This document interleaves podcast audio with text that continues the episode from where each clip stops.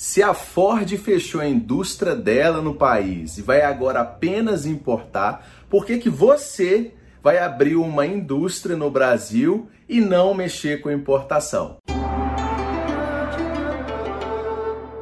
Vamos falar aqui agora sobre o fechamento da fábrica Ford, anunciado essa semana no Brasil. Como todos sabem, a Ford ela empregava 5 mil pessoas no Brasil até então e ela encerrou as suas atividades com mais de 320 milhões de reais de empréstimos tomados junto ao BNDES, que é a instituição pública que faz investimentos, empresta a juros baixos para indústrias empreenderem, ela sai do país devendo isso ao BNDES, cortando todos os empregos. Agora vamos explicar aqui quais são os fundamentos tanto do negócio da Ford, porque ela encerrou as atividades devido a uma estratégia dela de mercado, e por que é tão difícil manter uma estrutura produtiva no Brasil e por que você tem que ficar de olhos abertos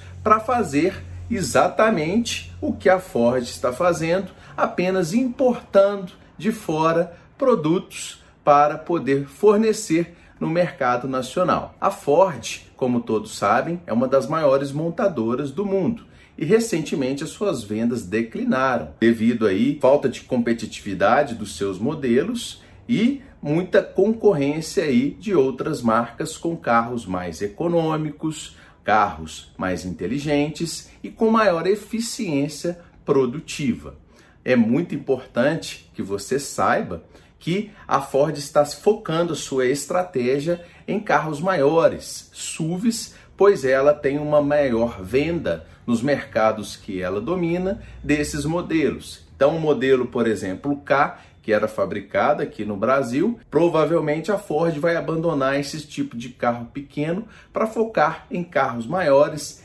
SUVs, picapes e outros tipos desses veículos maiores. Para você conseguir sobreviver aqui no Brasil, aí agora a gente vai falar aí das dificuldades que as empresas e a Ford não foi a primeira e nem será a última enfrentadas aí para suportar uma carga tributária enorme e que você também é penalizado muitas vezes por empreender e gerar empregos. Muitas empresas multinacionais já abriram as suas sedes aqui no Brasil e depois encerraram as atividades. E as maiores dificuldades apontadas por todos foi a dificuldade principalmente no âmbito trabalhista, o qual a legislação não acompanhou a evolução do mercado e hoje é muito complicado você empregar no Brasil com as leis trabalhistas vigentes. A França, por exemplo, encara também um problema de força produtiva enorme e muitas vezes os problemas não são apenas a alta carga que incide sobre o salário, são as obrigações, além de altas taxas que são colocadas, por exemplo, como a multa quando você demite um funcionário, isso aí acaba penalizando o funcionário, inclusive, embora seja de direito dele. Né, ser restituído por esse valor, mas acaba que as empresas contratam, ficam com mais medo de empregar mais pessoas, devido a esses riscos, a essas altas taxas, e querendo ou não, isso favorece também para o desemprego. Então, por isso, muitas pessoas optam hoje, ao invés de montarem suas bases aqui no Brasil, com uma grande massa produtiva, de simplesmente fazer a importação e fixar as suas indústrias fora do país, pois aí ela consegue aproveitar uma legislação mais branda, mais fácil de se seguir, né? Muitas pessoas podem virar e falar, ah, lá nesse país é exploratório, como a China, por exemplo, mas saibam que hoje na China há sim, claro, não é nada perfeito, tem muitas é, empresas que têm suas bases na China, mas hoje na China já tem uma regulamentação maior, mas de qualquer forma é muito mais brando do que esse ambiente brasileiro burocrático, principalmente, que temos aqui e querendo ou não, muitas vezes tendo há tempos atrás até o que se chamava de uma máfia trabalhista, pois a Justiça do Trabalho encarava né, o funcionário sempre como vítima e o empresário como o vilão. E aí, muitas vezes, empresas foram penalizadas injustamente por causa dessa concepção que sempre o funcionário tem a razão. Claro que tem várias situações o qual o empresário está errado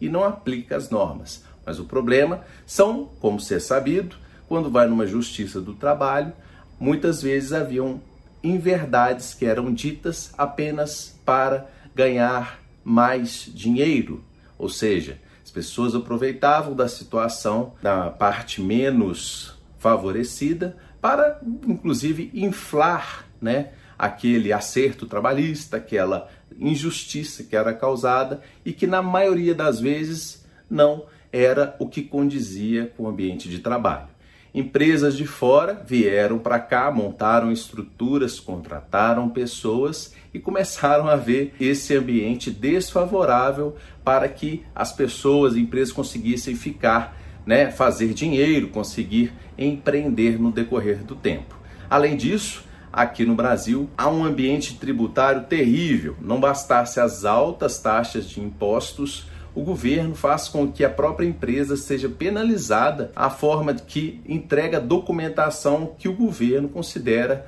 que ele mesmo, a própria empresa, se autodeclara como culpada, vamos dizer assim, gerando vários documentos. E caso não gere toda aquela documentação, a empresa também é tratada como a criminosa, ou seja, um ambiente muito diferente de outros países que atraem empresas, criando muitos subsídios para que elas se estabeleçam, façam investimentos, empreguem mão de obra e consigam fluir e crescer, que esse é apenas o entendimento de países que têm essa mentalidade de empreendedorismo, aonde o empresário, as empresas não são vistas como os vilãs, mas sim como fontes de emprego, fontes de riqueza e fontes de principalmente melhorar as condições de uma população. Porque você emprega mais pessoas, você educa aquela mão de obra para aprender como que realiza aquele trabalho e aí você consegue que as pessoas inclusive melhorem a sua situação de educação que, na concepção da OMS, é considerada como a maior virtude para uma nação se desenvolver. Não é à toa que a China saiu do patamar de riqueza, pois ela conseguiu empregar grande parte da mão de obra dela, seja a migração do campo para urbano para as pessoas terem empregos e ganharem melhores salários e aí sim terem melhores condições sociais, o mercado interno se aquecendo porque as pessoas têm mais dinheiro e conseguem consumir mais. A Ford, nesse momento, ela optou de apenas ficar importando carros e isso tem, claro, várias implicações. Além de perder os investimentos que ela tem aqui, o mercado ele fica suscetível para as taxas e o câmbio variável que na hora que a Ford resolver fazer essa importação para o Brasil, ela vai ter que ficar dentro aí dessa oscilação que o câmbio pode ser bom ou ruim para essa importação. Mesmo assim, ela opta de ficar nesse ambiente de flutuação do que encarar aí um ambiente que ela considera como desfavorável. Claro que tem a situação da Ford em si, para que a gente analise a empresa Ford como um todo, e não apenas porque ela saiu, mas é muito importante você saber que se uma empresa como a Ford, ela está saindo do país e opta apenas para fazer a produção local nos países que ela considera que são viáveis de fazerem a produção, como por exemplo, ela vai montar uma estrutura na Argentina, ela fechou na Austrália, ela continua com algumas plantas, por que não continuar com a do Brasil? Porque ela viu que realmente não vale a pena encarar toda essa sistemática brasileira de fábrica de empreendedorismo. Então, se você aí tem a sua fábrica, Eu sou aí, acompanho as dores que vocês têm. Sei que é muito difícil empreender. Tiro o chapéu para você que tem uma indústria que emprega pessoas, mas infelizmente não é um ambiente que a gente eu considero como o ideal. Se você tem uma ideia diferente, você pode colocar aqui nos comentários, eu respeito a sua opinião, mas essa é a opinião que eu tenho sobre o que, que é esse ambiente aqui e por que você tem que ficar atento a essa estratégia que a Ford está fazendo, porque pode ser exatamente essa estratégia ou essa coragem que pode ser também determinante para que você faça o caminho de importações. Então é muito importante que você fique ciente aí do que, que aconteceu, da polêmica que foi, e não é apenas mimimi. A Ford realmente vai fazer falta, 5 mil empregos é uma massa produtiva importante, mas espero que o ambiente daqui melhore e que a gente consiga atrair no futuro